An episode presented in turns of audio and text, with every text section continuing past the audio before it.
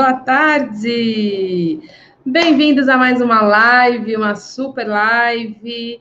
Chegando aqui, vamos falar de feridas de apego precoce, tema mais que pedido, necessário, importante para clareza, para orientação, para a gente poder compreender fatores que determinam o sucesso e o insucesso dentro do nosso trabalho, certo? Vamos falar da origem de tantas dores que enfrentamos dentro da nossa área, é, dores como ansiedade, insegurança, autocobrança severa, síndrome do impostor, sentir que não é bom o suficiente, não se sentir pronta, pronto para atender, enfim, é uma temática vasta que vai abranger nosso tema de hoje. Então, iniciando nossa nosso encontro das quartas-feiras, né? Já sabe que é sagrado, às quartas-feiras, 16 horas, nós nos encontrarmos aqui, cada semana com um tema, e hoje temos um tema muito, muito especial.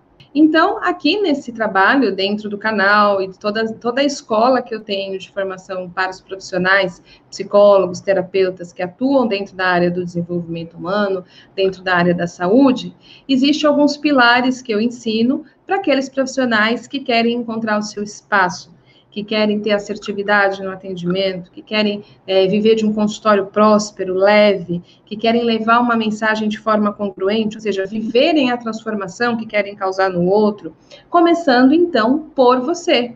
É muito comum que o profissional se oriente para o cuidado com o outro e tenha pouco ou menos habilidade em cuidar de si. Então, aqui o nosso primeiro pilar é cuidar do ser humano por trás da técnica, cuidar da pessoa por trás do profissional e mostrar de maneira prática, não só teórica, teórica também e fundamentada, que o cuidado consigo mesmo é o caminho que te leva a Roma quando você desenvolve um relacionamento interior potente, então anotem já para aí o termo relacionamento interior, esse relacionamento interior potente vai te levar potência para os relacionamentos exteriores. Hoje temos até desenho do nosso relacionamento no consultório. Eu sei que, que está muito claro que é um divã, mas isso é um divã, né? Essa obra de arte aqui. Então, antes que ela vá para uma galeria de arte de exposição, ela ficará por aqui. Então, esse relacionamento dentro do consultório, ele é um reflexo muito definido do nosso relacionamento interior. Isso está muito conectado com o tema de hoje. Então, temos esse pilar. Nós temos um outro pilar que é a consciência dos processos necessários para cuidarmos dessa carreira. Né? Identidade terapêutica, escolhas assertivas, técnicas que estejam aliadas a valores e, e escolhas muito claras desse terapeuta. Então, a gente conversa aqui bastante sobre o processo dos desafios de carreira e da clareza necessária para não só conhecer os desafios, mas transcendê-los.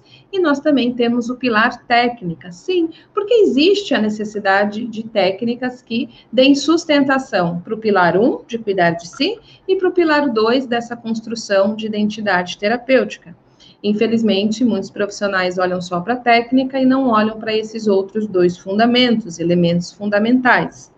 No pilar técnica, eu venho trazendo alguns elementos que estão faltantes na formação de profissionais. Pois é. Às vezes a gente estuda, estuda, estuda, estuda e vai se dar conta que existem alguns elementos faltantes. Então, elementos faltante número um não conhecer a conversa corpo e mente, ou estar afastado da conversa com o corpo. Elemento faltante número dois, como construir vínculo terapêutico dentro do processo, que é o elemento fundamental de transformação. Aí a gente entra na parte técnica de toda a temática de trauma. Por que a Cecília fala tanto de trauma? Porque a Cecília é professora de psicotraumatologia, se orientou durante a sua prática profissional a compreender sobre trauma, e esse conhecimento sobre trauma me fez desvendar esses três grandes pilares que, quando bem construidinhos aí por você, vai te levar para essa assertividade que você busca, vencendo a insegurança de atender, o medo de atender, achar que você não é bom o suficiente, né? Sentir medo de errar, a autocobrança severa, a ansiedade que te domina, a palavra dominação aqui, né? Eu fiz um stories hoje falando sobre ela, vou falar mais sobre ela hoje. Então, esse, essa é a nossa proposta aqui. Então, se faz sentido para você, se inscreve aqui no canal. Toda quarta-feira nós teremos aula dentro dessa temática, um canal exclusivo e orientado a cuidar de quem cuida, profissionais da área do desenvolvimento humano. E dentro disso, né, hoje o tema que a gente está trazendo aí, feridas de apego precoce, é um tema que abraça os três pilares. A gente vai falar do cuidado com você, a gente vai falar da carreira a gente vai falar de técnica. Ou seja, hoje não dá para ser só papel e caneta na mão, tem que ter umas duas canetas que hoje vai acabar a tinta. de tanto que você vai anotar. E quem já me, me conhece aqui que, que, tá, que é meu aluno sabe que com a Cecília não tem miséria, é aula, aulão mesmo, entregar conteúdo de qualidade, potente, que te traga clareza, eficiência e próximo passo, certo? Então, hoje o conteúdo vai abraçar os três pilares, é um tema fundamental. Estou vindo até com uma representação artística da minha, das minhas habilidades desenhísticas, para que você não saia daqui sem uma informação que faça diferença na tua prática clínica, na tua função de uma atividade tão tão desafiante, né? Eu estava lendo uma pesquisa ontem, saiu uma notícia e eu tô para gravar algo sobre isso, que eu não, não tive tempo de fazer essa gravação, um story sobre isso, que houve um aumento de 81% de procura de atendimento na, nos postos de atendimento de saúde mental, nos CAPs, né? 81% de aumento. Isso é reflexo, com certeza, da pandemia. A gente está sendo muito afetado, né, na saúde emocional da população, nos processos de ansiedade e outras derivações. E sabe qual é a pergunta que eu me fiz assim que eu li essa notícia e li os dados? Como é que estão os profissionais que estão com 81% de aumento de demanda? Como é que está esse profissional que está atendendo nesse nível, com essa quantidade de gente, com tanta gente inflamando? Como é que esse profissional está lidando com isso? Não é incrível que a gente pensa muito na saúde mental do outro e pouco se olha para a pessoa que vai estar tá lá a cargo de ter que lidar com isso? Que vai estar tá lá a cargo de ter a tarefa de dominar as habilidades necessárias para lidar com todos esses aspectos emocionais que estão inflamados na população, ansiedade, depressão e tudo mais? Pois é. Então, ó, quanta gente, sou aluna, que lindas! Ai, que delícia ver vocês aqui! Que delícia, Simone, na mentoria de ontem, querida. Ah, muito bom ver vocês aqui. Joelma, Ana Maria, olha que delícia. Olha quantos alunos, alunos do terapeuta de si, que é do Pilar 1, alunos da focalização, do Pilar 3. Muito bom ter. Ó, a Dailton, primeira vez aqui, seja bem-vinda, Dailton, que faça sentido para você o que a gente vai trazer de conteúdo. Karine, primeira vez, seja bem-vinda, que também para você, você possa levar esse conteúdo para a tua função, para a tua prática clínica, falando de feridas de apego precoce, certo? É, ah, uma coisa muito importante, é, a gente está fazendo uma transmissão simultânea, né? Simultânea aqui no YouTube, Facebook e Instagram. Quem está no Instagram, né, como é uma, uma transmissão simultânea, a tela sai assim, formato paisagem, porém o Instagram é, é, vertical, então você deve estar me vendo assim. Então, se você deitar o seu celular assim, formato paisagem, você vê bonitinha a live, se a sua plataforma preferida é o Instagram. Você também pode vir para o YouTube, no canal do YouTube, ou no Facebook. Então, nós estamos no 3. Se você prefere o Insta, só virar o celular. Aparecida, sou fã, querida. Obrigada, querida. Obrigada pelo carinho. Muito bom termos pessoas unidas dentro de um mesmo, um mesmo core de intenção, um mesmo core de mensagem e buscam, através da sua própria busca, um próximo passo, inclusive para ser mais efetivos no cuidado com o outro, né? Maria Alves, seja bem-vinda, primeira vez, que gostoso. Quem está vendo pela primeira vez, olha, vou falar, hoje tirou aí um bilhete premiado é, falando de um tema tão importante que são as feridas de apego precoce. Falando de um dos traumas mais recorrentes em nós e no processo como um todo, né? É uma temática de trauma dentro do aspecto, dentro do grupo de traumas de desenvolvimento. Então, acho que a gente já pode ir começando. Deixa eu ver que horas são, já 4h15, né? Já deu para a gente ir aguardando quem vai chegando. Vamos iniciar com o nosso papel e caneta na mão, começando então a falar a respeito da temática feridas de apego dentro da perspectiva de trauma. Quando a gente estuda trauma, a gente estuda basicamente dois grandes grupos que se subdividem, né? A gente tem o grupo dos traumas episódicos, que são até os traumas mais famosos, digamos assim, que são traumas conectados a eventos, né? Eventos que aconteceram rápido demais, de maneira intensa demais, e geralmente vivido em isolamento. Então, dentro desses eventos, estão os traumas que podem ter aquele trauma de T maiúsculo, né? Ter sofrido um acidente, ter ficado entre a vida e a morte, ter passado por um assalto, por um sequestro, por uma violência, é, ter perdido alguém de maneira inesperada, vai para o fator intensidade rápido, ter sido traído, né, ter o, o, ser sido abandonado numa relação, do nada a pessoa sumiu, terminou comigo, foi embora. Isso pode gerar esses eventos podem gerar o processo de traumatização, ou seja, aconteceu um episódio, né, um fato na minha vida que gera uma traumatização. Por isso, esse grupo de eventos, esse grupo de traumas, a gente estuda como traumas episódicos.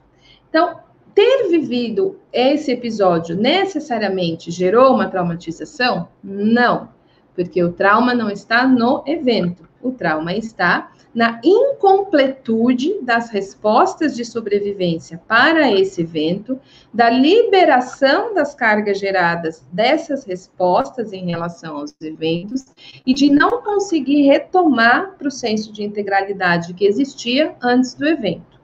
Se eu vivo um evento que eu consigo atravessar com as minhas respostas de sobrevivência, completar as minhas respostas de sobrevivência, liberar as minhas respostas de sobrevivência, eu vivi uma situação de trauma, porém eu não fiquei traumatizado, não tenho um processo de traumatização, tudo isso dentro do trauma episódico, certo?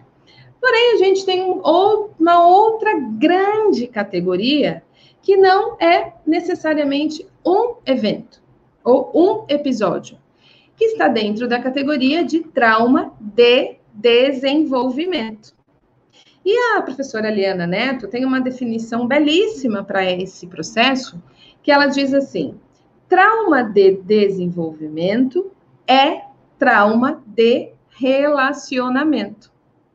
Quando a gente olha para trauma, a gente vai olhar sempre para quatro fatores que podem determinar o processo de traumatização que eu já falei alguns, que é eventos que aconteceram, situações que aconteceram rápido demais, intenso demais, vivido em isolamento ou precoce demais. Então, na, na no item precoce, a gente pode encontrar o trauma de desenvolvimento e não apenas os traumas episódicos. Porque, diferente dos traumas episódicos, que podem acontecer também em fase precoce, o trauma de desenvolvimento é um trauma de relacionamento. Ou seja, não é um evento específico que, pode, específico que pode determinar um processo de traumatização. Os relacionamentos dessa fase podem gerar feridas no meu processo de desenvolvimento, ou o que a gente vai chamar de pontos de parada, processos incompletos, processos que não se completaram. Nessa categoria de trauma de relacionamento, que está dentro, que são traumas de desenvolvimento, a não completude de processos esperados para o meu desenvolvimento, a presença de negligência ou de experiências de alta intensidade diante da minha incapacidade de responder a esses eventos de alta intensidade podem gerar os traumas de desenvolvimento. Por que minha incapacidade? Porque eu estou em desenvolvimento, eu ainda não sei responder, né? Então, se eu sou agredida com dois anos de idade, qual é a chance de eu me defender? Se eu tomar um tapa hoje, com 39 anos, eu tenho a chance de lutar com essa pessoa, eu tenho a chance de me esquivar, eu tenho musculatura para segurar a mão ou até revidar, eu tenho um aprendizado desenvolvido, estruturado em mim, que me permite ter mais repertórios para responder uma agressão. Com um ano de idade, dois anos de idade, três anos de idade, esses repertórios ainda não se formaram. Eles estão em construção, em desenvolvimento.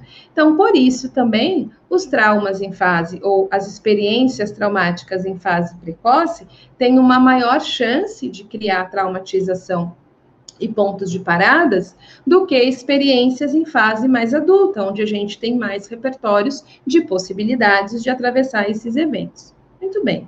Então, indo para esta fase, é nesse quadro aqui que eu quero falar sobre os traumas de desenvolvimento, que estão o nosso tema da aula de hoje, as feridas de apego precoce. Apego está dentro de relacionamento, está dentro de vínculo. Quando a gente fala de vínculo e quando a gente fala de apego, a gente está falando da mesma coisa. Né? Então, o vínculo formado na primeira infância ou o apego formado na primeira infância. Né? O apego formado na primeira infância nasce a partir do relacionamento com os meus cuidadores. O tipo de vínculo que é desenvolvimento, desenvolvido, o tipo de ligação, o tipo de apego, de conexão que é desenvolvido na fase inicial da nossa vida, nasce a partir do relacionamento com os nossos cuidadores. E esse relacionamento pode ter sido um relacionamento muito bacana no sentido que esse relacionamento me transmitiu o que eu precisava para me desenvolver, me ofereceu a segurança, me ofereceu as condições necessárias para o meu desenvolvimento é crescimento, de uma maneira que eu possa crescer é, e me desenvolver de maneira mais forte e mais resiliente para lidar com os desafios da vida, ou este relacionamento, esse tipo de contato, esse tipo de vínculo que eu vivi, causou alguns tipos de dano, alguns tipos de ferida nessa formação de desenvolvimento. E aí a gente vai estar falando dessas nós estaremos falando dessas feridas de apego nessa fase inicial, por isso a palavra precoce, certo? Para a gente poder falar dessas feridas de apego precoce, é importante a gente lembrar que esse conhecimento ele já é do século passado. É tão interessante observar isso. Lá quando Bowlby traz toda a teoria dele, né, a respeito dos estilos de apego, né, quando ele vem trazendo essas primeiras nomenclaturas, e a gente vê hoje em dia é, no, é, professores que também continuam é, aprofundando a temática, como a doutora Diane Purheller, que eu considero hoje uma das maiores professoras dentro da, de, desse, desse estudo do, do apego, a gente vai notar que esse conhecimento, ele, ele é tão... Ele fala tanto da nossa humanidade, ele fala tanto da maneira como a gente cresce no mundo, ele fala tanto das feridas que nós estamos vivendo neste momento. Nós estamos vivendo um grande trauma de relacionamento e apego neste momento, com as questões de isolamento social, que eu, Cecília, acredito que esse tema precisaria se expandir para todos nós que temos a tarefa de desenvolver relacionamento. Então, para o pai e para a mãe que vai desenvolver o vínculo, o apego com seu filho, o professor, né? E em especial, este carinha aqui, lá na sua tarefa, de fazer vínculo terapêutico dentro do seu processo de atendimento. Então, vamos começar a pensar juntos. Eu quero que vocês pensem junto comigo. Quando a gente vai atender, a gente não aprende, seja na faculdade, seja nas nossas formações, nas diversas escolas que a gente faz formações como terapeuta ou então dentro da tarefa de ser psicólogo. A gente não aprende que nós temos que trabalhar com vínculo terapêutico? A palavra vínculo não aparece aqui? E a palavra vínculo não aparece nas relações do que eu estava dizendo até agora, que se formam na primeira infância com os nossos cuidadores? Se essa palavra aparece duas vezes, e eu estou dizendo que ela está aparecendo agora, num contexto, inclusive, de emergência de saúde sanitária, a gente precisa entender sobre apego, sobre vínculo, sobre ferida e sobre cura. E aí, falando da palavra dominar, que eu gravei o Stories para falar um pouquinho mais, chamar mais a atenção de vocês da necessidade do tema de hoje. Quando eu me disponho a dominar uma habilidade, eu estou me dispondo a ficar muito bom naquela, naquela habilidade, certo? Então, a palavra dominar aqui, o nosso conceito aqui de dominar algo, significa buscar a excelência naquilo. Eu domino tal função. Eu domino falar inglês. Eu domino é, cozinhar. Eu domino falar em público. Eu domino as questões que envolvem vínculo. Eu domino as emoções. Não é isso que a gente quer, no fundo? Você não quer dominar seu medo? Você não quer dominar sua insegurança? Você não quer dominar sua ansiedade? Você não quer dominar a sensação que você tem que você não é boa o suficiente para atender, a paralisia que muitas vezes você vive, que te impede de exercer a profissão que você escolheu? Não é isso que você quer? Eu sei que você fala para mim que você quer o consultório cheio. Eu sei que você fala isso para mim, você quer dar certo. Se você quer o consultório cheio, para você poder sentir que você deu certo, que você é bom o suficiente. Estou ligado no que está por trás aí desse desejo.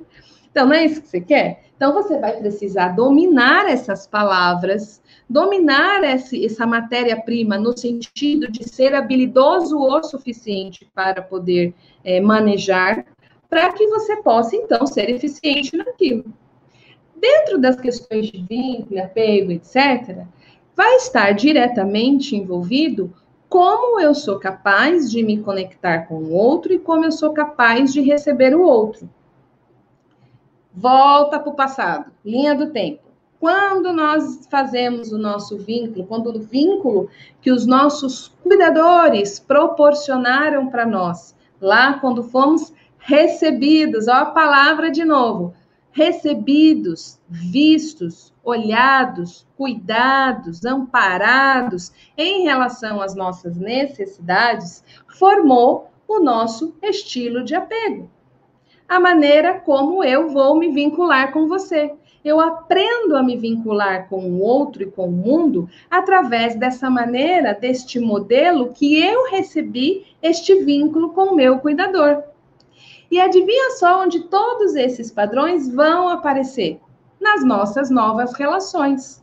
E adivinha só o que os profissionais dessa área são convocados a fazer? Vínculo.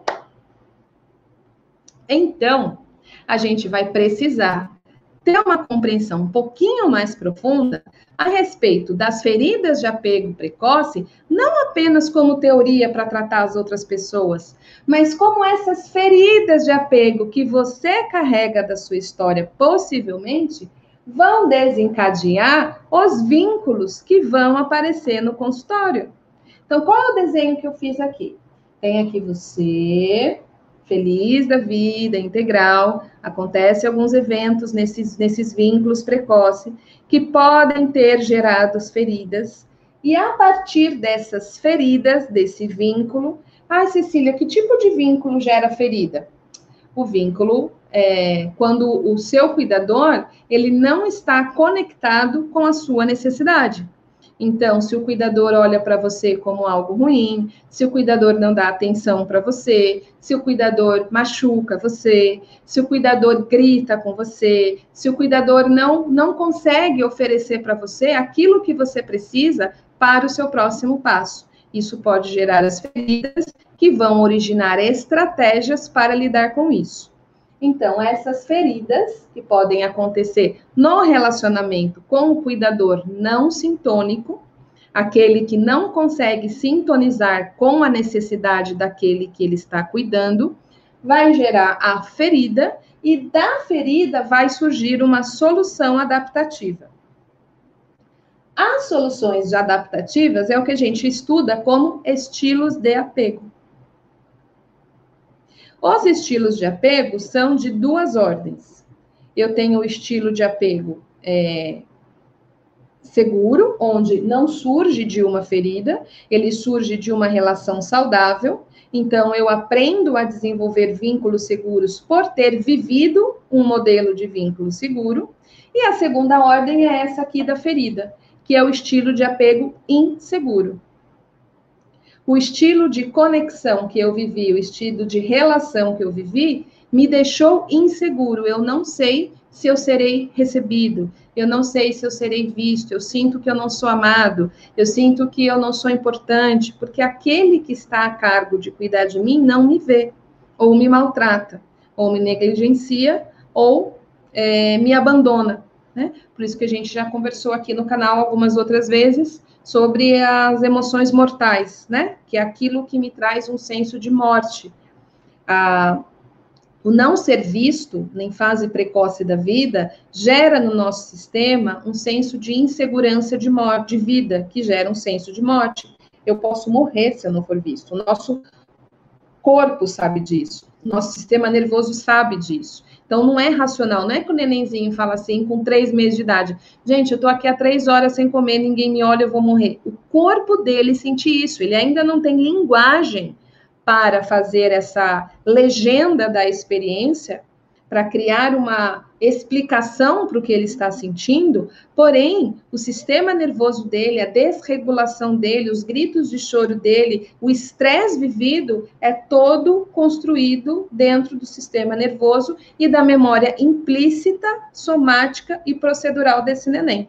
Então, ele tem a memória vívida disso no corpo dele, embora ele ainda não tenha a narrativa a respeito daquela experiência construída, certo?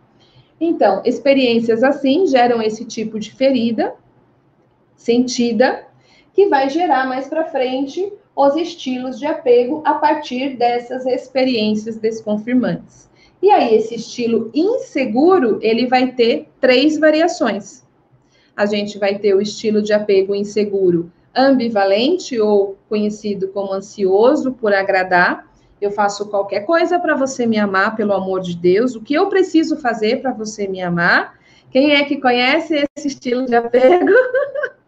Gente, tem uma pesquisa, acho que é da doutora Daiane, que fala que 80% dos terapeutas tem esse aí. Eu tenho, eu tenho. Estilo de apego ansioso por agradar eu faço tudo para o outro ficar bem.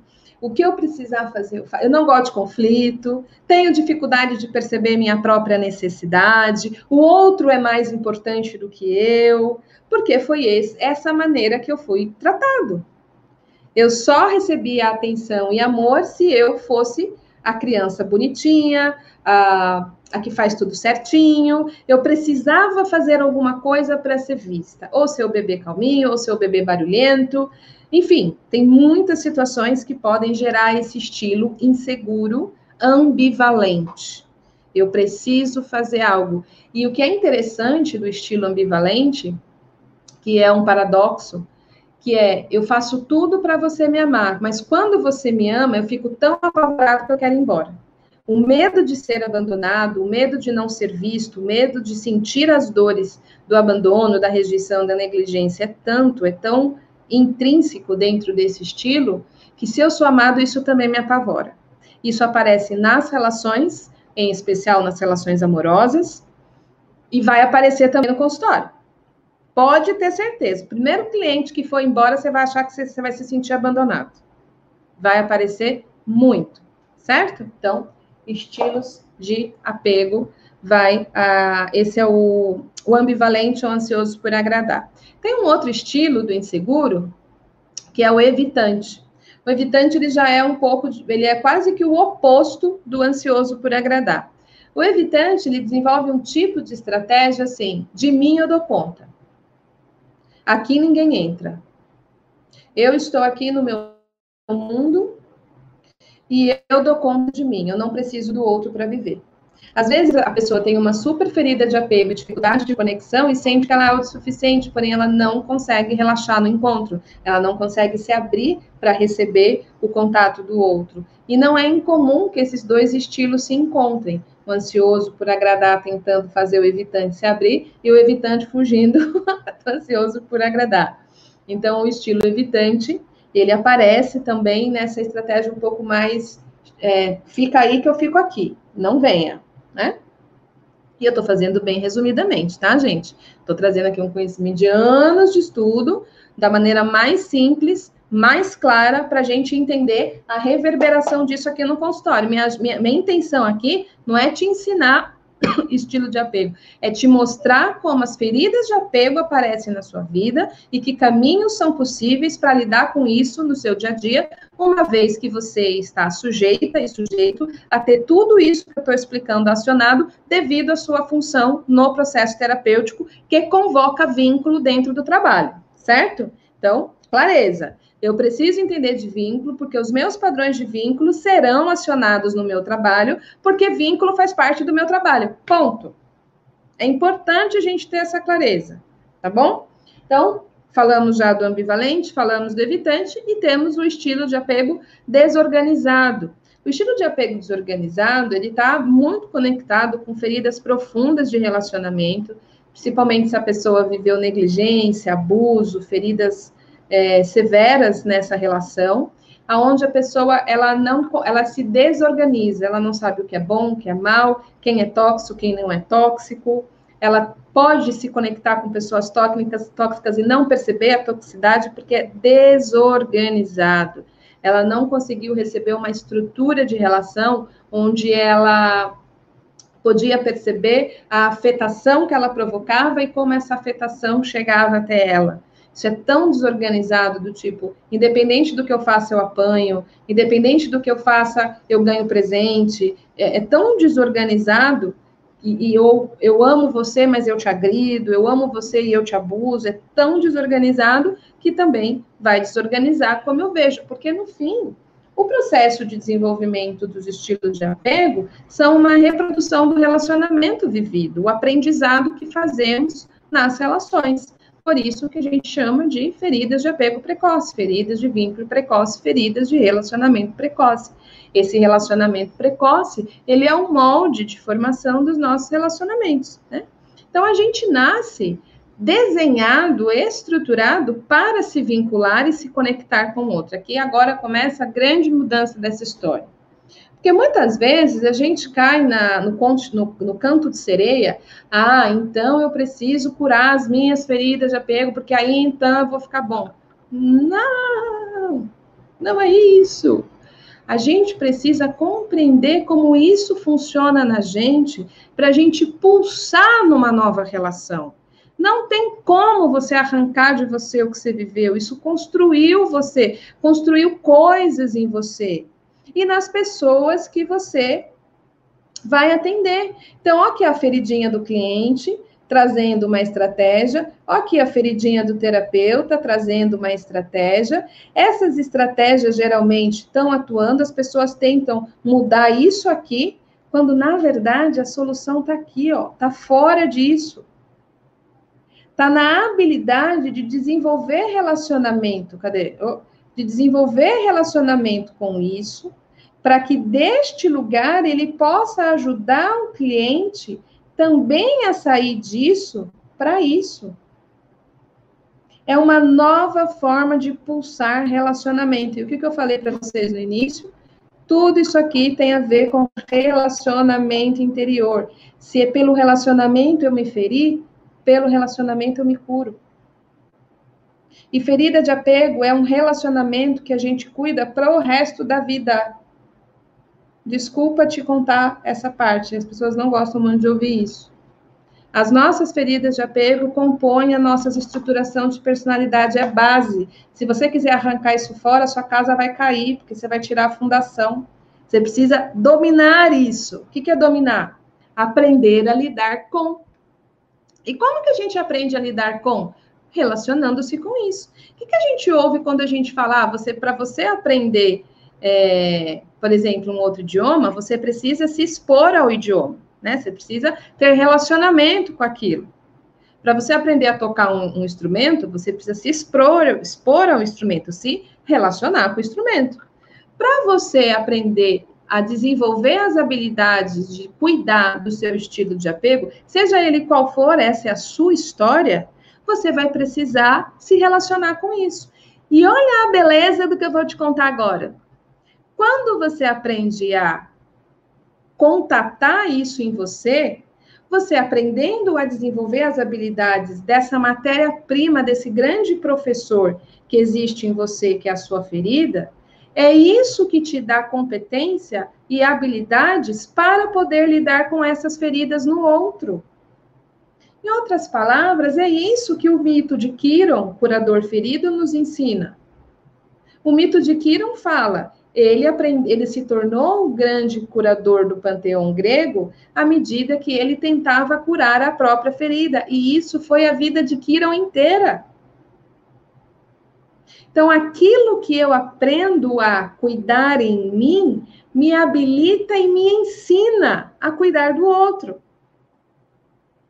Por isso que a gente pode compreender feridas de apego primeiro em nós, para que, à medida que a gente possa cuidar desses carinhas que nasceram como estratégias adaptativas através de um relacionamento, e, de novo, a palavra domínio aqui, como eu entendo disso em mim, eu compreendo esse funcionamento, eu, eu, eu pulso nesse funcionamento em mim, essa do meu estilo, né? Quando eu descobri o meu estilo é, da, a respeito da ferida, né? Do ansioso por agradar. O que esse lugar de mim me ensina? Esse lugar de mim me coloca para estudar. Esse lugar de mim me faz é, me colocar humilde no sentido de como que eu posso me conectar com o outro a partir da dor dele. Esse lugar de mim que é ansioso por agradar, que às vezes é a parte mais difícil de mim, convoca o mais belo de mim. Se não fosse a minha ansiedade por agradar, possivelmente eu não seria terapeuta. Ela que me ensina, ela já não mais me domina, mas ela ainda existe. E como ela não me domina, eu não tenho medo de encontrar ela por aí, seja no meu cliente ou no meu aluno. Percebe a diferença do que a gente tem tentado fazer? Não se trata de acabar com a experiência vivida, isso não existe. Se trata de desenvolver as habilidades de relacionamento com o vivido, dignificar sua história e colocar as suas feridas a serviço da vida e não você a serviço da ferida. Essa é a grande mudança de percepção.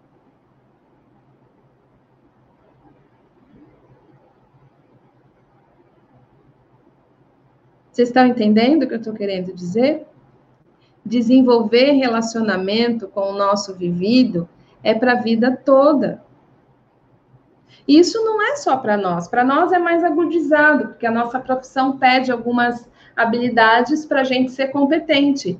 Porém, a maioria das pessoas estão sofrendo na vida por não terem contato com o seu vivido. A gente está vendo aí os exemplos, né? A gente está vendo aí os exemplos. Então, para a gente poder desenvolver um atendimento onde a gente não seja dominado pelo medo de dar errado, dominado pela insegurança ou pela ansiedade, você vai precisar primeiro em compreender da onde nasce o seu medo de dar errado, da onde nasce a insegurança, da onde nasce a ansiedade. O que, que acontece no seu, nesse relacionamento que dispara isso em você? E quando você vai pulsando na habilidade de compreender isso em você, você vai deixando de ser dominado por isso. E você concorda comigo que o que você viveu faz parte de você? Não tem como você apagar a sua história? Então, cura de, de, de, de, ferida de relacionamento não significa que aquela ferida deixou de existir, significa que ela cicatrizou. Mas cicatriz faz parte da gente. E a gente pode pulsar em novos repertórios, além desses que são repertórios cristalizados, perdidos no tempo e do espaço. Os repertórios paralisados, os repertórios congelados, é que tiram a nossa possibilidade de respostas mais frescas para os nossos desafios. Então, quando eu posso desenvolver um novo relacionamento interior, eu posso também desenvolver um novo estilo de apego. A Cecília hoje tem como repertório só a ansiedade por agradar? Não. A Cecília hoje tem novos repertórios, além da ansiedade por agradar. E a ansiedade por agradar me pega às vezes? Sim. Eu sou humana. Ela vai estar tá aqui em algum momento. Principalmente quando os padrões de estresse elevam. Os padrões de estresse ativam as nossas marcações neurais mais antigas, porque são marcações mais profundas nas nossas estruturas de funcionamento inconsciente e sistema nervoso. Sim, acontece. Somos sombra e luz, né? Tem tudo, tem tudo disponível aqui de repertório. Quando eu sei disso, tem por que ficar brigando? Tem por que olhar para mim como algo a ser consertado? E se eu relaxo nesse sentido de, puxa, tá fazendo sentido, tô sacando a minha humanidade? Quando meu cliente chega, eu não estou ansiosa para agradar ele e eu não estou ansiosa para fazer tudo bonitinho para ele não ir embora. Eu estou pronta para seguir com ele na jornada que ele precisar, para ele fazer as descobertas que ele precisa. E não é que dá certo? Olha que interessante. Quanto menos eu estou sequestrada, mais potente eu sou. Mas eu só consigo essa potência porque eu desenvolvi primeiro no domínio daquilo que habita em mim. Opa, da minha matéria-prima. Ela é a minha professora a respeito disso aqui. Por isso que eu falo, não adianta você fazer 50 formação técnica se a matéria-prima que habita em você não é conhecida por você. Ela é a sua grande professora, do mesmo jeito que a ferida de Kiron é a grande professora de Kiron. Aceitar a nossa humanidade seguindo juntos. E a gente vai encontrar essa potência nos grandes profissionais. Então, se você quer ser um profissional porreta, né? Você, você, que você quer isso. Você não estudou tudo que você estudou para fazer outra coisa da sua vida, certo? Você quer ter seu consultório cheio, você quer fazer um bom trabalho, você quer ajudar as pessoas. Isso é, isso é genuíno, isso é válido, isso é maravilhoso, faz, faz parte, está tudo bem. A questão é que para isso acontecer, existem alguns elementos que fornecem essa possibilidade. E esses elementos geralmente não aparecem na nossa formação. Porque se eu sou uma profissional que vou usar vínculo no meu trabalho, eu preciso entender de vínculo. E vínculo começa comigo, com os meus padrões de vínculo, passados e atuais, a maneira como eu me relaciono com isso, para então proporcionar o vínculo terapêutico saudável. Eu já falei sobre vínculo terapêutico saudável também aqui em outra live. No workshop Terapeuta de Si, eu ensinei sobre vínculo terapêutico saudável. E no curso terapêutico de Si, então, a gente faz um, uma faculdade sobre vínculo saudável como forma. Inclusive, foi o tema da minha dissertação de, de conclusão de curso. A função do vínculo terapêutico no trabalho com trauma. Essa é minha dissertação como função técnica, que faz maravilhas. Por quê? Se pelo relacionamento eu me feri, pelo relacionamento eu me curo. Quando eu tenho um terapeuta que consegue me oferecer um novo padrão de vínculo, essa experiência começa a corrigir experiências desconfirmantes do meu passado. Olha o que, ó, e eu separei aqui dois trechos bem interessantes é, para ler para vocês. Para não falar que é a Cecília que está falando, que, que, tirou isso, sei lá da onde, né? Para de onde que a Cecília tirou isso? Cecília tirou isso da experiência dela, de anos de estudo, de muito trabalho interno e de alguns grandes autores aqui, que eu dou nome a eles, os terapeutas. Precisam. Tem hora que o nosso Ctrl F aqui não funciona, né? Encontros, ó. Bem-sucedidos. Aqui, ó. O Dr. Peter Levine, no livro Uma Voz Sem Palavras, de 2012, página 51. Está escrito assim: Os terapeutas precisam aprender com seus encontros bem-sucedidos com os próprios traumas a estar presente com os pacientes. É por isso, É por essa razão que a cura do trauma deve necessariamente envolver a consciência do corpo vivo, sensível e sabedor, tanto do paciente quanto no terapeuta. Dr. Peter Levine, livro Uma Voz Sem Palavras. E a gente vai encontrar no livro The Heart of Trauma, do Dr. Badenoch, é, The Heart of Trauma, nós não, é, o coração do trauma, nós não temos esse livro traduzido para o português, mas eu vou mostrar aqui para vocês. Cadê o Badenoch? Desconfirmante.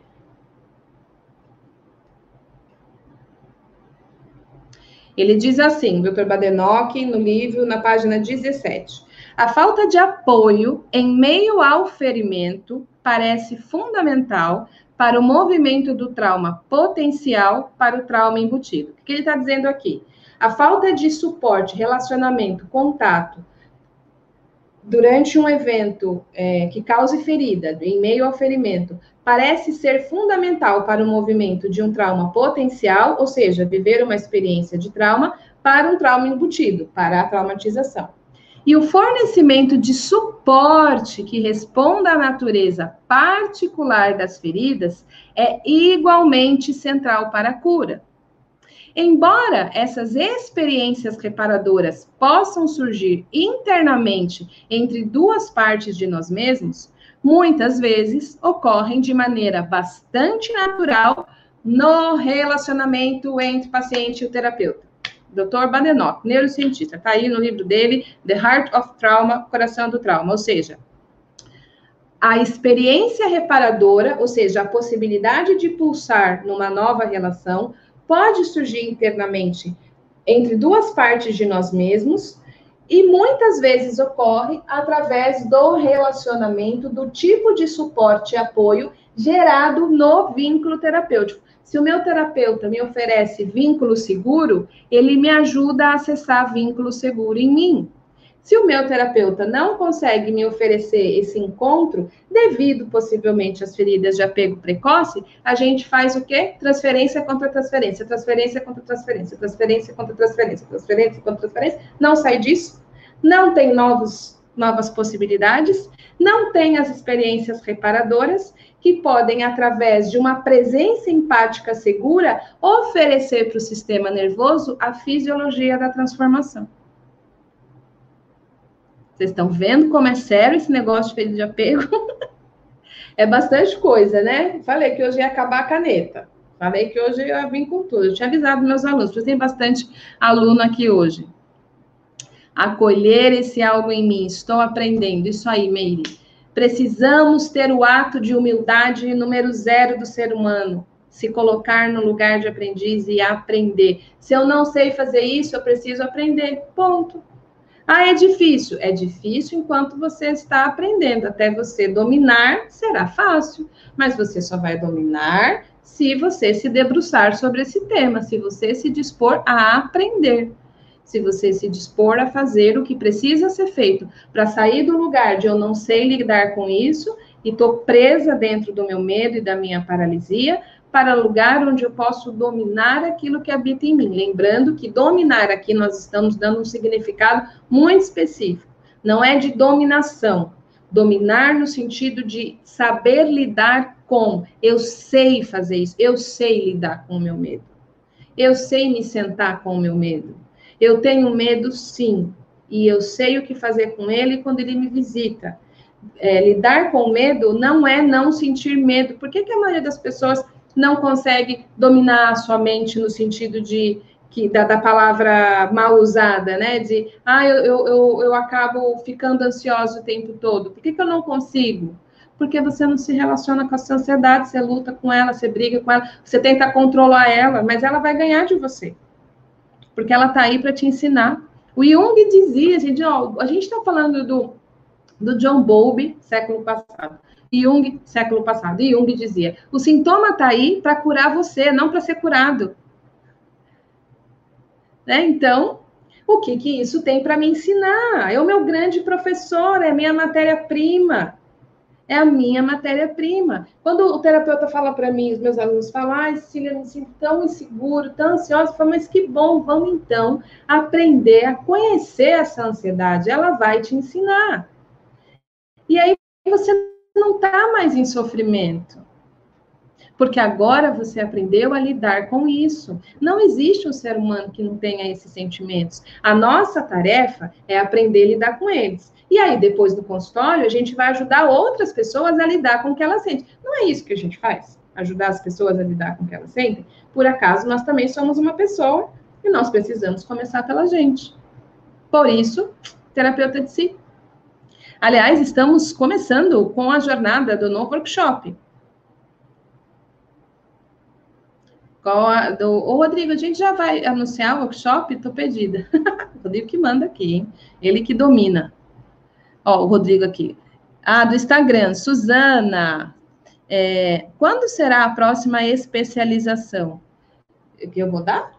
Curso meu? É isso a pergunta? Se for isso, é o terapeuta de si. A gente vai ter workshop gratuito na semana na semana de, de 18, Rô. Rô, me ajuda, que eu, parte do calendário, dia 18, a gente tem a, aqui, ó, minissérie Terapeuta de Si, quarta temporada. A gente vai ter workshop gratuito. E para aqueles que dominarem essa narrativa do terapeuta de si, que quiserem para um passo além, nós teremos o início do curso na semana seguinte, certo? Próxima live, minissérie Terapeuta de Si, quarta temporada. A gente tem a minissérie a partir da quarta que vem, depois começa o workshop e aí depois o terapeuta de si. Se, se eu não me engano, é essa a minha agenda das próximas semanas. O workshop Terapeuta de Si vai de 15 a 19 de março. 100% online, 100% gratuito. Já está disponível aí para as inscrições. Certo? A partir da semana que vem, a gente começa, na quarta-feira, com a minissérie Terapeuta de Si. E eu vou falar mais dessas pesquisas do impacto na, da saúde mental na população em relação aos profissionais, né? Então, na quarta-feira, a gente vai falar, na quarta-feira que vem, a gente vai falar da infodemia, né? Excesso de informação afetando a saúde mental. A gente está ficando maluco com excesso de informação. E profissional da área tem que ter muita clareza a respeito disso. Excesso de informação sem direção é loucura, como já dizia aí o grande Leandro Aguiari. Excesso de informação sem direção é loucura. E a gente está entrando em processo de ficar realmente sem, sem discernimento. Então, a gente precisa compreender esse processo de informação, esse crescimento do adoecimento e de que maneiras a gente vai se potencializar no domínio daquilo que nos afeta, porque nós também estamos afetados por essa realidade, para deste lugar mais cuidado, termos mais habilidades para cuidar do outro, certo? Que é a nossa tarefa, né? O nosso trabalho é cuidar de saúde emocional e mental e processos de autoconhecimento, basicamente. Então, essas são as matérias que a gente precisa estudar. As técnicas estão a serviço disso, não ao contrário. A, a, a gente, às vezes, usa a técnica para ter o domínio do nosso autoconhecimento. É o contrário, a gente se estuda e as técnicas precisam estar a serviço disso, porque nós estudamos o ser humano e nós também somos seres humanos, certo? Deixa eu ver que horas são. Gente, meu Deus, fiquei até sem voz. 16h58. Vamos para algumas perguntinhas, Rô, para a gente ir encaminhando para o encerramento? Temos perguntas hoje? Estamos todos bem? Me deem notícias, por favor. O que, vocês acharam? Estão aprendendo? Estão, está fazendo sentido? Está fazendo sentido? Sim? Não? Tem dúvida? Fátima, sinto que isso é muito importante para a evolução do ser humano e nós, bem como do, do terapeuta em nós. Sim, Sim, Fátima, é muito importante. Essa é uma temática central, vínculo é temática central, ferida de apego precoce é ferida, é, é temática central, entender que trauma de desenvolvimento é trauma de relacionamento, é tema central. Apropriar-se do medo, sim. Apropriar-se do medo é aprender a se relacionar com o medo ao invés de ser dirigida pelo medo. Eu posso ter o medo que existe em mim, em vez do medo me ter, né? Então, é isso, é neste sentido que eu estou usando a palavra apropriar, né? poder criar espaço continente para aquilo. Simone, venho aprendendo que nunca é tarde para ter esta compreensão e tem se manifestado em minha prática no consultório. No consultório, essa professora é demais. Que, que, que querida!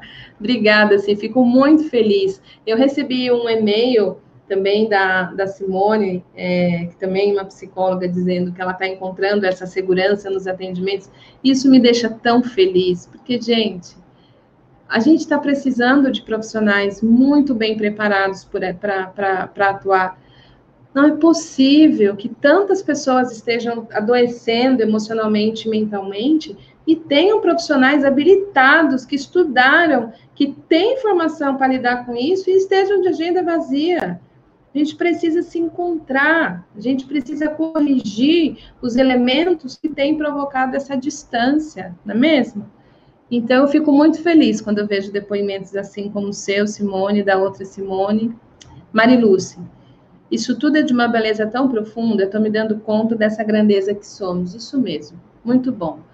Somos grandes o suficiente para caber tudo que habita em nós, nosso medo, a nossa dor, as nossas feridas, e a nossa potência, o nosso amor, né? A nossa entrega, que não é pouca, tem muita coisa boa na gente também.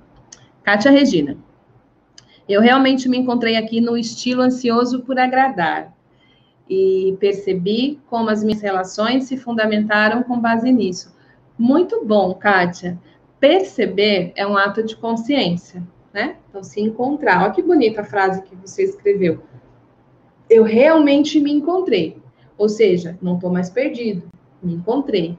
Consciência, primeiro passo. Ao me dar conta que isso habita em mim, eu posso conhecer isso em mim, eu posso me relacionar com isso em mim, eu posso desenvolver habilidades a respeito disso em mim, eu posso ter novos repertórios em mim primeiro passo sempre é a consciência. Ou seja, não há nada de errado você ter o estilo ansioso por agradar. Tua história é digna, tua história é bela, e tenho certeza que você atravessou uma jornada incrível para chegar até onde você chegou. Tá tudo bem, tá tudo perfeito. E você tem direito de novos repertórios. Apenas isso. Nada de apagar, nada de brigar. Novas possibilidades.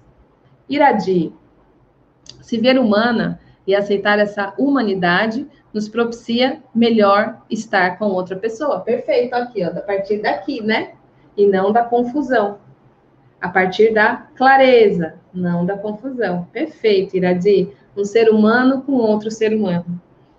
Ana Maria Trevisan, tenho observado o meu comportamento nos atendimentos depois que estou acompanhando você. Que bom, querida, e desejo que essa observação seja uma observação gentil e amorosa para com você, porque ela vai te dar clareza. Eu estava falando com uma das minhas alunas, que começou a atender há pouco tempo, ela se formou há pouco tempo, então ela está nessa fase de início de carreira, e é natural a insegurança no início de carreira, né? Eu falo muito para ela. Que bom que você tem insegurança, porque você vai lidar com insegurança, começa lidando com a sua, você vai aprender muito lidando com a sua insegurança, e isso vai te dar mais habilidade para lidar com a insegurança dos outros. E uma das temáticas que mais aparece em consultório tem a ver com insegurança. E aí ela me mandou mensagem: Ai, Cecília, eu preciso de, um, de, de uma orientação, eu vou atender uma pessoa. E essa pessoa, ela já é, ela também é psicóloga, ela é formada, ela já atua há 20, 21 anos. E o que, que eu faço? Eu virei para ela e falei: bom, primeiro, você não vai atender o título, você vai atender o ser humano. E esse ser humano está possivelmente precisando ser escutado. Então, tudo que você precisa fazer é estar lá e fazer o que você sabe fazer através da escuta de um ser humano para outro ser humano. E depois você me conta. E aí ela mandou mensagem, foi incrível, realmente era um ser humano precisando ser escutado. Percebe como às vezes entrar nos padrões de ativação, ser sequestrado, dominado pelos padrões de ativação, nos tira a perspectiva? Ou seja, ela sabe o que ela precisa fazer, ela tem material, ela tem estudo, ela tem tudo lá. Ser sequestrada pelo medo ia roubar isso dela. Então, ela pôde pausar, notar, lembrar que ela ia estar com outro ser humano e ela soube conduzir a jornada. Então, muito legal, só compartilhando uma troca também muito, muito bonita. Aparecida, todo mundo tem feridas de infância? Muito boa pergunta, Aparecida. É, podemos dizer que sim, a questão é que nem toda ferida é traumatização. Então, pode ter acontecido feridas na tua infância que cicatrizaram e que os, os outros elementos nutritivos da relação te trouxeram mais para o apego seguro do que para um apego inseguro. Então, tá, teve alguma negligência? A doutora Daiane fala que ah, se você acertou 60% das vezes, as chances são que a pessoa desenvolve o um apego seguro e não vai para esses estilos que estão mais conectados à ferida. Então, quer dizer, eu vivi uma ferida, eu vivi um evento traumático, mas eu não fiquei traumatizado, deu tudo certo, assim, não, não, não causou um, uma cristalização, não causou um ponto de parada, não criou uma, uma estratégia adaptativa. Isso, a gente tem muito disso, né? É, dentro da nossa história. A gente tem muitas narrativas positivas que a gente não está acessando, né? E eu quero falar um pouquinho disso. A questão é que pode acontecer feridas nessa fase que, devido aos nossos poucos repertórios desenvolvidos, como eu falei no item precoce, faz com que a gente não consiga sair da ferida e a ferida não cicatrize. Eu não consegui criar uma resposta que me permitiu seguir adiante. É como se um pedacinho de mim tivesse ficado nesse evento. E aí é muito comum que tenha sido na fase inicial da vida, porque pensa comigo, se você der uma martelada num brotinho que está nascendo, e você der, que lá, um que está com o caulezinho pequeno, e você der uma martelada numa árvore, aonde vai machucar mais? Aonde vai causar mais dano? Naquele brotinho de planta que está nascendo há pouco tempo, ou numa árvore já pronta? As chances são que o brotinho vai ter um dano maior, porque ele não tem ainda repertórios, estruturas e, e, e formações que ajudem ele a, a, a suportar e absorver o golpe ele vai se quebrar, né? Já uma árvore talvez absorva o golpe de uma outra maneira mais resiliente.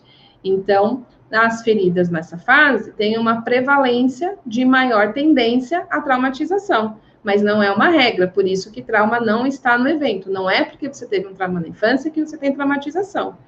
A gente precisa ver o vivido, né? E aí, falando um pouco disso também, sobre narrativa, que é outra coisa que eu quero pegar aqui no pé dos seis, que às vezes a gente fala assim: ah, eu sofri trauma na minha infância e isso determinou minha vida e eu me sinto assim, eu me sinto assado. O que, que acontece? O nosso cérebro ele foi, ele, ele se desenvolveu para fazer previsões, para sobreviver. Então, principalmente na, na, no processo evolutivo, não fazia muito sentido a gente vacilar se alguma coisa era perigo ou não perigo. Porque se eu olho para um barulho na savana e eu fico pensando se aquilo é perigo, a chance são que o, que o predador já me devorou. Então a gente é muito, o nosso cérebro é muito ágil, ele tem muito repertório para identificar perigo, para ver onde pode dar ruim, onde pode dar alguma coisa de errado. Então, esses lugares que envolvem medo, que envolvem atenção, que envolvem estado de alerta, eles são muito musculosos, eles são barulhentos. Eles, eles criam esses estados de tensão. E eles precisam chamar a nossa atenção, certo? Então, as experiências que têm essas emoções mais intensas, mais perigosas, elas marcam mais, a gente fala mais, a gente dá mais atenção para elas. E isso cria a falsa ilusão que a gente só tem elas. Porque as experiências boas que tivemos, a gente teve experiências maravilhosas com os nossos cuidadores. Eles acertaram muito mais que erraram, porque senão a gente não estaria vivo. A gente tem muita coisa boa e positiva dos nossos pais. Só que o nosso cérebro não marca essas coisas com highlight igual essas outras feridas. É a mesma coisa. Comida boa cheira bom, a gente sente o cheiro e passa. Comida ruim, meu Deus, não consigo sentir esse cheiro. Né? Causa esse tipo de reação. As experiências de alta tensão, elas, elas são mais difíceis de serem processadas, porque elas têm uma carga de elevação maior. Por exemplo, quando você fica alegre, você não precisa se esforçar para sentir alegria, né? Você não precisa fazer nada, você só relaxa e fica alegre. Quando você está com medo, tem um, tem um tensionamento muscular, então são experiências mais marcadas. Isso cria a falsa ilusão de narrativas de vida que a gente é traumatizado, mas não necessariamente. A legenda pode estar presa por uma experiência mais marcada, de maneira que as experiências mais fluídas não estão sendo percebidas. Não é que elas não existem, elas não estão sendo reconhecidas. Mas elas existem, porque isso, senão a gente não estaria vivo. Então, se a gente, por exemplo, vê nos filmes, eu acho muito interessante, eu fiz a análise aqui do filme é, Pais e Filhas, que o pai, gente de Deus, o que aquele pai se estrepou para salvar a menina, a ponto de morrer. Aí ela adulta fala: meu pai era meio doido. Você fala, poxa, que injustiça essa narrativa dela em relação ao pai. Mas ela não lembra, ela não tem acesso a isso conscientemente. E ela, ela sofreu tanto, essa menina, por tudo que ela passou, que essas experiências estão prevalentes e afogando, abafando as experiências poderosas que ela teve com esse pai. Então, uma das coisas que é importante para nós, para nós mesmos e para as pessoas que a gente atende, é perceber que as nossas, nas, nossas narrativas, elas têm uma tendência a ficarem mais presas no que é difícil e com menos prevalência ao que foi bom mas isso não quer dizer que o bom não existiu. Então, se eu só me abro para, opa, não é porque não está mais marcadinho ou porque eu não estou acessando que não existe. Tem coisa boa aqui que eu vivi. E quando eu começo a acessar isso, pumba, achei aqui essa estrada para além da confusão. Então, muito obrigada pela sua pergunta, Aparecida, porque ela me deu a oportunidade de trazer um pouco sobre as narrativas ilusórias que muitas vezes a gente carrega, acreditando que não teve nada de bom na nossa história, e ter vivido feridas na infância não quer dizer necessariamente traumatização, certo? Roseli, Contiero, é, lidar com essas feridas seria então aprender a utilizar a nosso favor? Poderia dar algum outro exemplo de como fazer isso? Sim, essa é uma forma de como utilizar a nosso favor. Então, o primeiro exemplo que eu posso te dar, primeiro, não tem nada de errado com você. Aprender a se olhar com bons olhos. Não é porque você teve processo de traumatização, mesmo que você sinta que você tem qualquer um desses estilos, que coisas difíceis aconteceu na sua vida, isso não determina quem você é. Essas experiências podem estar a serviço da sua vida. Elas não precisam determinar que você é algo quebrado, algo a ser consertado. Então, uma mudança da maneira como você olha para a sua história é a primeira maneira de poder abençoar o nosso vivido. Então, vamos imaginar que você desenvolveu uma ferida de apego, que você viveu uma ferida de apego, que desenvolveu um estilo de apego ansiosa por agradar. Primeiro, olha para esse lugar de você ansioso por agradar como um lugar de potência, de joia, não algo para ser combatido. Como você pode conhecer essa ansiedade por agradar? Como você pode ser o espaço de acolhimento para sua ansiedade por agradar? Como você pode aprender a se sentar com essa ansiedade por agradar? Quando você faz isso, quem é que você se torna? Você se torna esse espaço de acolhimento para uma ferida sua. Isso transforma você. Do mesmo jeito, para quem assistiu o filme, um outro exemplo, Roseli, agora um exemplo metafórico, para ver se para ajudar a trazer mais clareza quem assistiu o filme uh, Karate Kid, um filme novinho, né? do Daniel San e do mestre Miyagi. Como é que o mestre Miyagi ensinou o karatê para o Daniel San? Pinta seca, lixo assoalho. Então, à medida que ele fazia esses movimentos, ele ia aprendendo a, o karatê, sem saber que estava aprendendo. Mas por que, que ele estava fazendo isso? Pela ferida que ele estava carregando do trauma que estava visitando ele, que era ser agredido pelos colegas da escola. Então, a ferida colocou ele numa jornada de dominar as habilidades, de ser maior do que o evento. Então, quando ele primeiro se colocou no lugar de aprendiz, quando ele aprendeu a se relacionar com a fraqueza dele, com o que ele não sabia, com o desamparo dele, quando ele se abriu para essa experiência, ele pôde acessar a força que ele precisava para transcender o desafio. Então, as feridas, elas servem para nos tornar maiores do que somos. Esse é um, um outro exemplo, né? Espero ter respondido sua pergunta, Roseli. Se não ficou claro esses dois exemplos, aí eu, eu vejo mais alguns exemplos para nós termos clareza. Aparecida escreveu, escutar Cecília. Ah, Denise, qual é a relação do TDAH com as feridas de apego precoce? O, o, transtorno de déficit de atenção, ele tem a ver com a inabilidade de manter o foco, né? Então, é, é tanta ativação que tudo fica interessante. Então, é como se esse sistema nervoso, ele não está conseguindo repousar para poder sustentar o foco e concentrar. Eu preciso escapar. Então, esse sistema nervoso está me informando que ele não está recebendo aprendizados de contenção. E da onde que surgem os aprendizados de contenção? Da relação com os cuidadores. Então, os cuidadores, no relacionamento, quando eles conseguem conter a relação, ajudar a sustentar o estresse do corpo, a energia corporal da criança, ela vai aprendendo a encontrar esse caminho de descarga no sistema nervoso. Quando não existe esse aprendizado na relação, né? Então, ferida de apego é ferida de relacionamento, aí então pode desenvolver essa maneira do sistema nervoso funcionar. A relação é essa. O relacionamento, o estilo de apego que essa criança está vivendo, não oferece aprendizados de amortecimento, de descarga no sistema nervoso. Certo? Como lidar melhor com o estilo evitante? Primeiro, respeitando o tempo dele e, a, e o processo de confiança, né? A questão do evitante é confiar. Então, como eu posso me aproximar de você? Como eu posso estar com você? De que maneira é seguro para você? Né? De que maneira eu posso me conectar com você? Então, uma pessoa que olha muito para baixo, eu não vou ficar olhando muito no olho dela.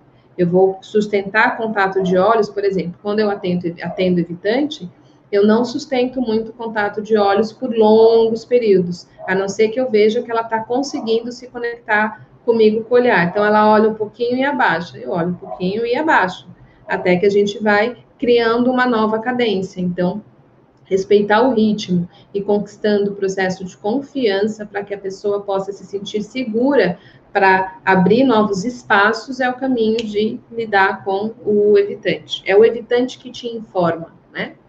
É, qual é a cadência do passo, né? A gente dança no ritmo dele, digamos assim. Porque se ele se sentir invadido, ele. Tchau, vai embora. É... Kelly, como curar uma ferida que, quando penso que está cicatrizando, insiste em abrir? Se ela está. Se ela. Se você. Desculpa, Kelly. Você está pensando que está cicatrizando e ela está te informando que não. Então, você está tirando a casquinha antes do tempo. Lembra quando a gente é criança, que a ferida estava quase, a gente vai lá e tira a casquinha, que a gente acha que já está bom e começa a sangrar de novo? Quem é que vai te informar que cicatrizou? A ferida, não o que você pensa. Então, o fato de você pensar que está cicatrizando não significa que ela está cicatrizando. Ela tem o tempo dela. Então, se você puder acompanhar o tempo da ferida, isso vai te trazer mais informação e dados para que ela tenha o tempo necessário sem que você vá lá e tire a casquinha. Certo? Se ela insiste em abrir, ela precisa de mais tempo. Etel. Às vezes eu atendo paciente que traz questões que vivenciei. Isso é uma das coisas aqui, ó, a ferida de um e a ferida de outro. Por isso que você precisa ter bastante clareza do que é seu e do que é do outro, de que maneira esses temas reverberam em você, o que você está fazendo para cuidar desses temas, para que eles não dominem o seu atendimento quando eles se encontram no contato com o outro, né? Então, por isso que o autoconhecimento é uma das habilidades que a gente tem que ter para poder atender, né? Não é incomum, então é muito comum, muito comum que a gente acabe tendo na nossa frente a matéria que a gente mais estuda que está na gente, né? Então, quanto mais você dominar essa matéria em você, menos mistura você vai fazer, menos confusão e mais competência você vai ter para lidar com esses temas.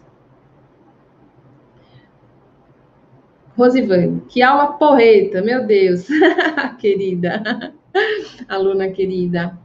Parecida, escutar a Cecília é uma forma de nos devolvermos a nós mesmos. Sim, essa é minha, essa é a minha a minha colocar tarefa, eu não gosto dessa palavra não, meu propósito. A minha, a minha vontade é que vocês possam voltar para casa e dessa casa vocês possam ajudar os seus clientes a voltarem para casa. Olha que bonito, né? Então, o meu desejo é que você possa voltar para casa e daqui você possa apoiar outras pessoas a voltarem para casa. Certo? Então, é, a gente vai encerrando. Coloca aí na agenda. Programação. Quarta-feira que vem. Quarta-feira e sexta-feira. A gente tem live na semana que vem. Minissérie Terapeuta de Si, quarta temporada. Serão cinco lives, hein? Ó, vocês querem aula, vai ter aula, mas eu quero todo mundo aqui curtindo, compartilhando e papel e caneta na mão, tá bom? Então vamos lá. É, quarta temporada, cinco lives começando quarta, dia, e vai até o dia 12 de março. Quarta, sexta da semana que vem, e na outra semana, segunda, quarta e sexta. Combinado? Vamos fazer um compromisso? Vamos cuidar, vamos aprender a cuidar e vamos levar essa mensagem adiante? Então, coloca na agenda, compartilha, e eu quero ver vocês marcando lá no Instagram, aqui no YouTube, fazendo stories, marcando o que, que você aprendeu hoje, o que, que você está levando da live de hoje. Vamos fazer essa, esse compromisso em divulgar uma mensagem que faz sentido porque quanto mais profissionais bem cuidados a gente tiver, mais pessoas bem cuidadas a gente vai ter, mais um mundo bem cuidado a gente vai viver. Certo? Começamos quarta que vem sobre a infodemia, infopandemia, infodemia, desculpa, infodemia, que é o excesso de informação que está afetando a nossa saúde mental e como isso pode é, acabar com a nossa capacidade de ter clareza no nosso trabalho. Combinado, minha gente? Obrigada por hoje. Muito bom estar aqui com vocês. Continuamos juntos no nosso propósito e Ai, quatro páginas hoje. Acabou a caneta? Querida, que bom, que bom, que bom. Fico feliz. Papel e caneta na mão, sem miséria. Até semana que vem. Beijo, gente.